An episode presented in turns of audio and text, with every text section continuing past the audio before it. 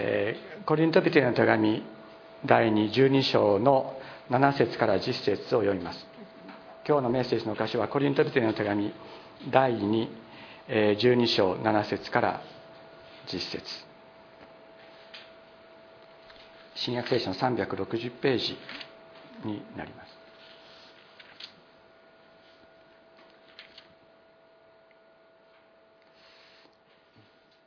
7章の途中から読みます。下の段から読みます。そのために私は高ぶることのないようにと肉体に一つの棘を与えられました。それは私が高ぶることのないように私を打つためのサタンの使いです。このことについてはこれを私から去らせてくださるようにと三度も主に願いました。しかし主は私の恵みはあなたに十分である。というのは私の力は弱さのうちに完全に現れるからであると言われたのです。ですから私はキリストの力が私を覆うためにむしろ大いに喜んで私の弱さを誇りましょう。ですから私はキリストのために弱さ侮辱苦痛迫害困難に甘んじています。なぜなら私が弱い時にこそ私は強いからです。ずっとシリーズで謙遜ということについて学んできています。謙遜というのはキリスト信仰における唯一のただ一つの私たちの在り方であって謙遜も必要だよねというようなことではないのです。謙遜だけが必要であると言って過言ではない。そのことを私たちはここ数週間学び続けてきております。今日はこのコリントピテの手紙第2パウルの告白。私は弱さを与えられたというところからですね。弱さの中に輝くもの弱さの中に輝く本質。ということで皆さんと共に学んでいきたいと思っています。ではパウロとは一体どういう人だったのか。パウロは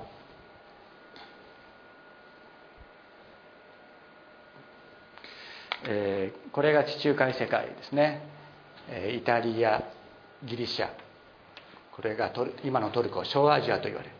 ここにイスラエルがあります。キリキアのタルソ。ここがそうですけどもここで生まれます。ですから彼パウロがですね小アジアを中心に最初伝道旅行に行くのは彼の生まれ故郷があったところだった。ということとやっぱり大きく関係があるわけですね。でこのキリキアのタルソの生まれであるんですけども彼はユダヤ人でありました。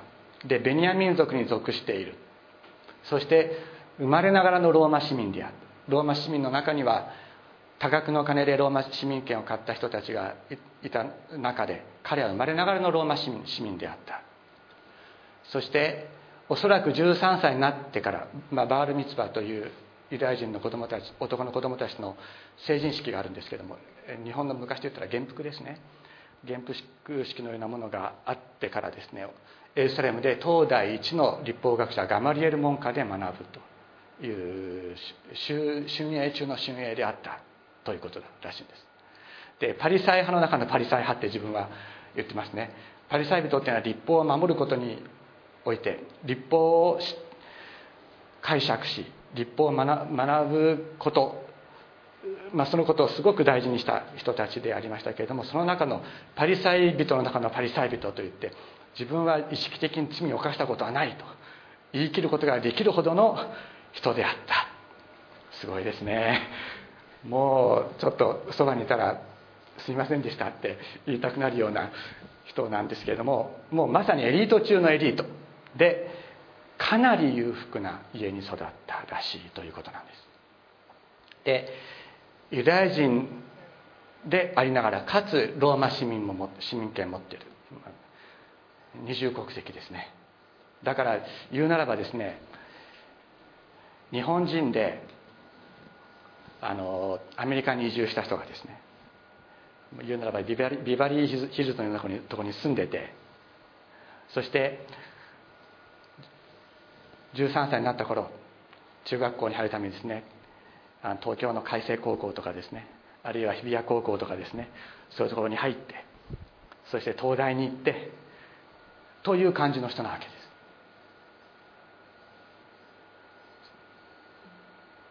そういうかそれがパウロだった。だから英語もペラペラもちろん日本語もペラペラ。それがパウロだったというのです。でアメリカにも日本にも自由にすることができる。で彼は若い時クリスチャン迫害の急先鋒でありました。ステパノ殺害の立会人であった。彼は賛成票を投じてステパノっていうのはイエス様の弟子であってそして最初のクリスチャンの殉教者となった人です。おそらくパウロはステパノが議論をしたステパノと議論したリベルテンという街道に属する人であっただろうと言われています。そしてステパノにですね議論で負けてですねそれで、えー、ステパノを殺害する人々の中にあってその上着を、えー、預かっていた。それは立ち会いをしたということであってステパノが確かに死んだということを確認した人であったということであるわけなんです。そしてさらに彼はダマスコにまで今のダマスカスシリアのダマスカスにまでクリスチャンたちを迫害に行こうとしていました。そこでそのダマスコに行く途中復活のイエス様に出会います。そしてその時から主のしもべ人へと作り変えられていった。それがパウロだったんです。彼はですね非常に強烈な個性を持っていました。もうエリート中のエリートだったわけですからものすごい自信家自信家なわけですね。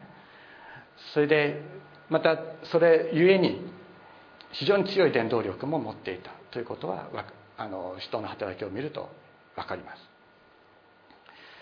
例えば脱落伝道者マルコっているんですけども、えーと、小アジアあの今のトルコの方に伝道に行った時に、えー、その時最初マルコという若い伝道者も一緒に連れて行くんですが迫害が厳しくてですねマルコは逃げて帰るんですね。逃げて帰る。そうするとその後もう一遍マルコを伝道旅行に連れていくかどうかということで友人であり自分の恩人でもあるバルナバとですね大激論をして結局喧嘩別れになってマルマルコなんか俺は連れて行かないって言ってあのバルナバとたもとを分かつようなそういう激しい気象を持った人でもあった。それがパウロであったんです。ところが肉体に一つの棘を与えられたと言われている。でそれについてはいまあ、いくつかの解釈がありますが「サタンの使い」という言葉からおそらく精神的な病を持っていたんじゃないかと言われているんです。それなぜかというと悪霊に疲れた者たちをシエスがお癒しになったという時にそれは精神的な病を意味しているわけですね。だからサタンの使いとしてサタンの使いがパウロを撃った。棘として打ったという時にそれは精神的な病だったんじゃないかというふうに言われてしかもそれは脳に問題があったんじゃないかと考えられているのです。で、まあ、ボン・ヘッファーというドイツ人のあの神学者ナチスドイツによって殺されましたけれどもボンボンヘッファーヘッファーは難因性の抑うつ抑うつ症だったんじゃないかという、えー、推測をしているそうです。で当時のドイツにおける精神医学では難因性というのはこれ脳に起因するという意味であったというふうにこう言われています。あるいはある、えー、人たちはひょっとしたら、えー、パウロは転換だったんじゃないかという人もいます。またひどいがん病にかかっていたんじゃないかと考える人たちもいる、まあ、このようにですねであのおそらく精神的な何らかの病を持っていた。ということが推測されています。そういう神学者たちはそういうふうに考えているわけなんです。でパウロはこのことについてはこれを私から去らせてくださるようにと3度も主に願いました。と言ってるもうこの教会では何度か3度以上お話をしていますけれども3度というのはこれはもう徹底的にもう自分の全てを注ぎ出してという意味でありますが徹底的に祈った。去らせてください。私からこの痛みを取り去ってくださいと彼は祈った。しかしは私の恵みはあなたに十分である。というのは私の力は弱さのうちに完全に現れるからです。と言われたのだ。というのです。ここでですね弱さのうちに完全に現れると訳されている言葉をギリシャ語で見ますと弱さの中に完成される。あるいは弱さの中で完成される。弱さの中で目的を達するという意味なんですね。完全に現れるというよりはむしろ私の力はあなたの弱さの中で目的を達するのだ。目的地まで行くのだというそういう意味。完成するというのです。あなたが弱くなければあなたが弱くなければ私の力は目的を達することができないとイエス様おっしゃったというのです。皆さんあの精神的な病を持っている伝道者が何人もいるということをご存知でしょうか、えー、牧師になってからうつ病になった人たちもたくさんいます。またその前から精神的な病を持って主の働きのために召されていく人たちもいるのです。私はあのこれまでにお話したことがあったかもしれませんけれども私のことを非常に可愛がってくれた伝道者の人がいました。それは永井実先生という先生だったんですね。で私は覚えてないんですけども私が小さい頃に、まあ、彼はその若い頃からうつ病を患っていた。それでえー、伝道者の先生に牧師の先生に手に頭を置いて祈ってもらったら治るんじゃないかと思ってですね。で頭反ってね直接髪の毛を通さずに直接皮膚に 手が当たるようにと思って頭をツルツルにしてた時があった。それで私はそのね姿を見て金冠坊主って言ってあだ名をつけてからからかってたらしいんです私が。で私はそのこと自体はよく覚えてないんですけれども、まあ、彼はよく覚えててですねで私が小学校の5年生ぐらいになっていろんな、えー、若者の集会であるとかあるいは全国規模で行われる収容会などに行くとですね私の姿を見るともうこう走り寄ってきて抱きしめてくれるんですね。そして「えの君君の姿を見たら僕は精霊に満たされるよ」とかって言ってですねもう本当にそうやってえ、可愛がってくれました。で彼はそのよくあの昼間はですね布団かぶって寝てるんです。布団かぶって寝寝てるんですね。そしてその教会の、えー、信者の方々がですもう一生懸命次の日曜日にはちゃんとメッセージができますようにって一生懸命祈ってるってそういう人だったらしいです。ところが彼はあのそんなうつ病で朝起きるのすごく大変だと思うんですけれども僕はねサタンが起きる前に起きるんだよとかって言ってですねあの朝4時ぐらいに起きて、えー、山にあの当時九州大学の学生だった人を連れて祈りに行くんです。そしてそこで全国の集会であった小学生中学生たちの名前を書いたカードを持っていくんです彼は。そしてそのカードを見ながら彼は一人一人の名前を呼んで、えー、祈るんですね。どうぞこの尊い魂を祝福してください。あなたのために用いてくださいと言って毎日毎日毎日です。毎日祈ってくれた。その祈りによって私は本当に主イエス様に出会うことができたと私は信じています。肉体の弱さは彼は肉体の弱さを持った人でした。だけどその肉体の弱さは精霊の働きをとどめることはできなかったのです。そのようにしてパウロも伝道をすることができた。そしてこういう素晴らしい手紙や働きを残してくれている。だから私たちは希望があるんですね。あなたが弱くなければ私の力は目的を達することはできないのだとイエス様はパウロに言われた。あなたが高慢なままままだと私の力は目的を達することができない。あな私たちが低められ謙遜にさせられるからこそ働く。完全に働く主の力があるのであります。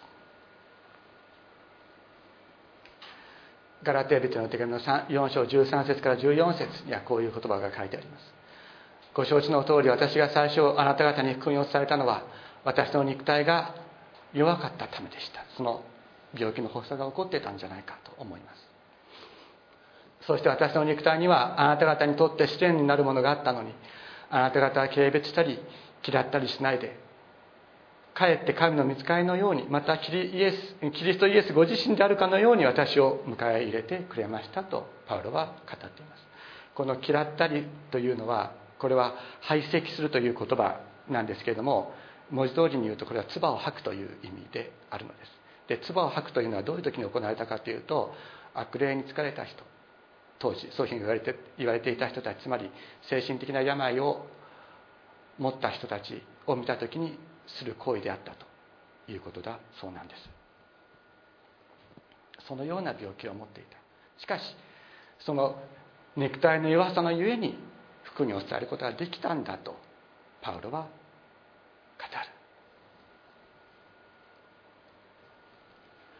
また使徒の働きの19章11節12節にはこのように書いてありますね。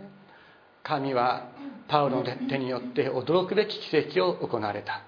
パウロの身につけている手ぬぐいや前掛けを外して病人に当てるとその病気は去り悪霊は出ていったとあります。不思議ですね。彼自身は治らなかったんです。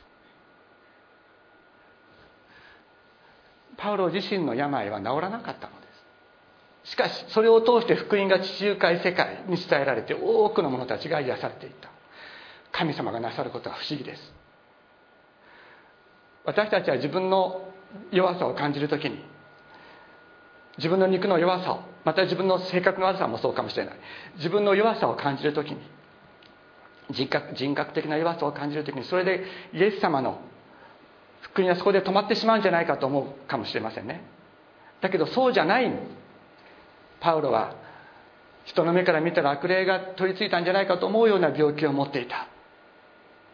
しかしそのパウロを通して地中海世界にそして全世界に福音が伝えられていくことになるのです。そしてパウロその自分自身は治らなかったのにパウロの働きを通して多くの人たちがイエス様による癒しを経験していく。ここに神様の不思議な見てが働いているのであります。ジャックさんの宣教とはどういうものでしょうか？それは上からですね見下ろすようにして教える宣教ではありません。それはひれ伏して祈る宣教なのであります。どうぞしよう。この方をあなたが握ってください。この方を救ってください。この方の問題あなたがどうぞ解決してくださいと。自分自身がひれ伏すことによってひれ伏して祈ることによって伝わっていく福音。教える。上から見下ろすように教える。宣教ではなくて。ただこの弱い者を愛し握り救ってくださる。イエス様を告白する言葉それによって伝わっていく。福音。これが弱者の宣教であります。ここに精霊が働いてくださるのであります。何度か話しました。イサオ泣きれを作詞したシャーロット・エリオットという人がいます。この人は1979年から1871年に生きた人でした。彼は彼女は牧師の家庭家系に生まれますけれども33 30歳の時に病気が元で身体障害者となります。彼は彼女は自分で自分の世話ができない。人を助けたりすることができないどころかですね自分自身の世話ができない。その中で苛立ちと怒りを募らせていきます。この人がシャーロット・エリオットです。クリスチャンになった後ですね聖書を膝の上に置いています。そのような中で彼女はメーラン博士と出会います。メーラン博士は彼女に聞きましたあなたはクリスチャンですか？宗教の話なんかしたくありません。ものすごく気が強かった人だと思います。彼は先生は言うんですね。気に障ることを話題にしてすいませんでした。ただ私はあなたがあなたの心を神様に委ねてそして神様があなたに与えておられる賜物によって神様のために働くことができるようにと私はあなたのために祈りますと言いました。でその心がですね言葉がですね彼女の胸にこう突き刺さった。そして彼女は高慢な自分に気がついてそして3週間後にまたメーラン博士が彼女の家に来た時に先生に言いました。先生私は救われたいです。しかし私は私は神様のところに行きたい。だけどどうどうやったら神様のところに行けるのか私には分からない。と彼女は言いました。すると博士は答えます。そのまま弱いまま罪人のまま神様のところに行けばよいというのです。罪人のまま行けばよい。その時に彼女はイエス様のところに行くことができた。で彼女はクリスチャンとしての生活を始めました。ところが身体の体の苦しみのために苛立ちと惨めさに苛まれるということは相変わらずあったようです。1834年お兄さんのエリオット牧師が聖職者の娘たちのための、えーまあ、寄宿学校ですね高等学教育学校を設立しようとして高等教育学校を設立しようとしてですねその計画を立てました。そして教会を挙げて資金作りのバザーをするんですけれどもシャーロットは何にもできないわけです。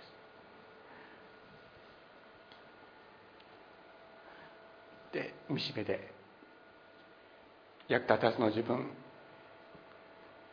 自分は何もできないな弱いなと惨めな思いになっていた時に彼女に精霊が働きかけてくださった。そして感情によらず救われている私はイエス様の見てる中にあるという事実。そして主イエスがこのままの私を招いてくださっているという事実に彼女は立ち戻ることができた。そして彼女は自分と同じ境遇にある人たちのことを思って詩を書きました「イサを泣き割れよ」という賛美で知られている詩ですけれども「Just as I am without one plea but that thy blood was shed for me and that thou bidst me come to thee O Lamb of God I come I come」と歌いました。このまこのままの私。何も申し開きすることはありません。ただあなたの父親が私のために流されたから。あなたが私に来なさいと命じてくださっているから。神の子羊イエスよ。私はあなたの身元に参りますと歌いました。このままの私をあなたは受け入れ歓迎し許し清め休ませてくださいます。ただあなたの約束を信じているだけですのに神の子羊イエスよ。私はあなたの身元に参ります。このままの私あなたの愛は私が気づかなかった間に全ての壁を打ち砕いてくださいました。今私はあなたのものそうあなただけのものです。神の子羊イエスよ身元に参りますと。詩に書いてそれを身体障害者の賛美歌というタイトルで匿名で出版しました、まあ、本になってですねいくつも書いて。するとその「イサオナキワレオ」の「Just as I am」の詩がですねカードとして売られるようになった。そして彼女の主治医は熱心なクリスチャンだったそうですけれどもがえー、その主治医がですね彼女を励ますためにそのカードを彼女にですねこんな素晴らしいものがあったよって言ってあなたのためにあるようなもんだよって言ってこう持ってきてくれた。彼女は弱かった。しかし弱さの中で働く。力が彼女が弱いからこそ働くことができた。神様の力があったのであります。パウロは告白しました。私たちはこの宝を土の器の中に持っている入れているのです。それはこの計り知れない力が神のものであって私たちから出たものでないことが明らかにされるためです。土の器というのは土の塵を持って作られた私たち人間の肉体のことを言います。弱さというのは私たちは土から作られていることに由来します。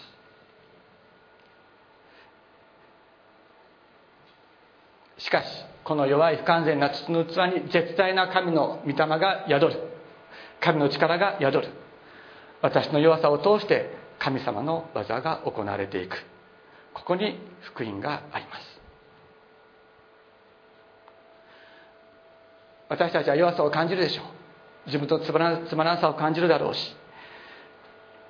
苛立ちがある時にまた苛立ちから冷めた時にですねあ私は何でつまらないものだろうと思うことがあるかもしれない。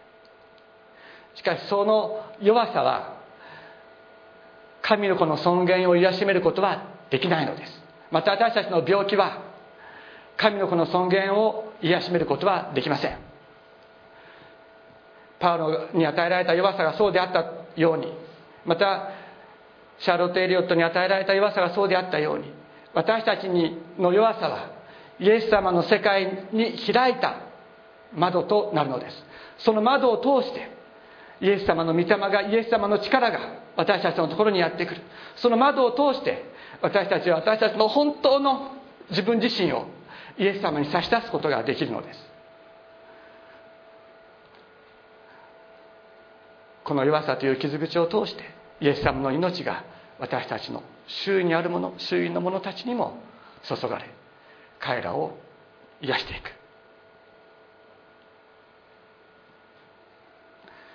パウロは告白しました。しかし主は私の恵みはあなたに十分である。というのは私の力は弱さのうちに完全に現れるからである。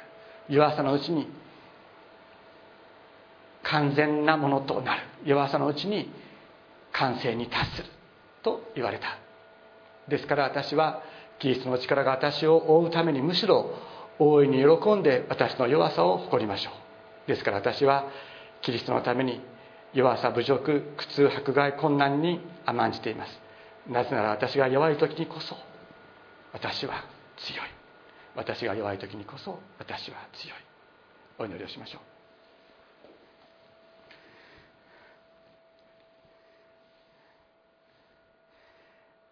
天のお父様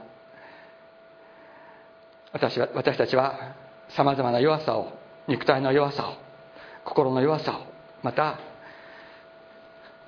精神的な弱さを感じながら生きております。あなたにその弱さを取り去ってくださいと祈りながら生きてきましたけれどもなお残る弱さがあります。その中にあって主よこの弱さはあなたが与えてくださったものだということを私たち本当に知ることができるようにまたこの弱さの中にあなたの力が目的を達することができるのだということをパウロが経験したように私たちも経験することができるように導いてください。主イエス様私たち弱さを憎み弱さを毛嫌いしていますけれどもむしろこの弱さを誇りながらこの弱さを通して働かれるあなたの力を本当に期待してあなたを見上げて生きていく勇気と力をお与えくださいますようにお願いいたします。心から感謝して尊いイエス様のお名前によってお祈りいたします。アメン。